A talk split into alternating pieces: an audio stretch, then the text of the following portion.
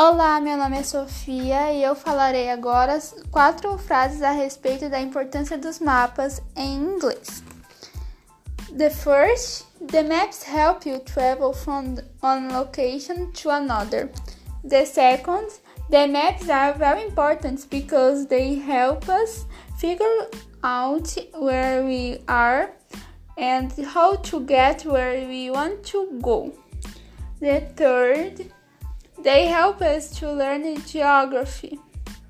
The fourth, they're important also to history because they can be used as tool, tools for reconstructing the past and help the historians find out more about the other civilizations that preceded us.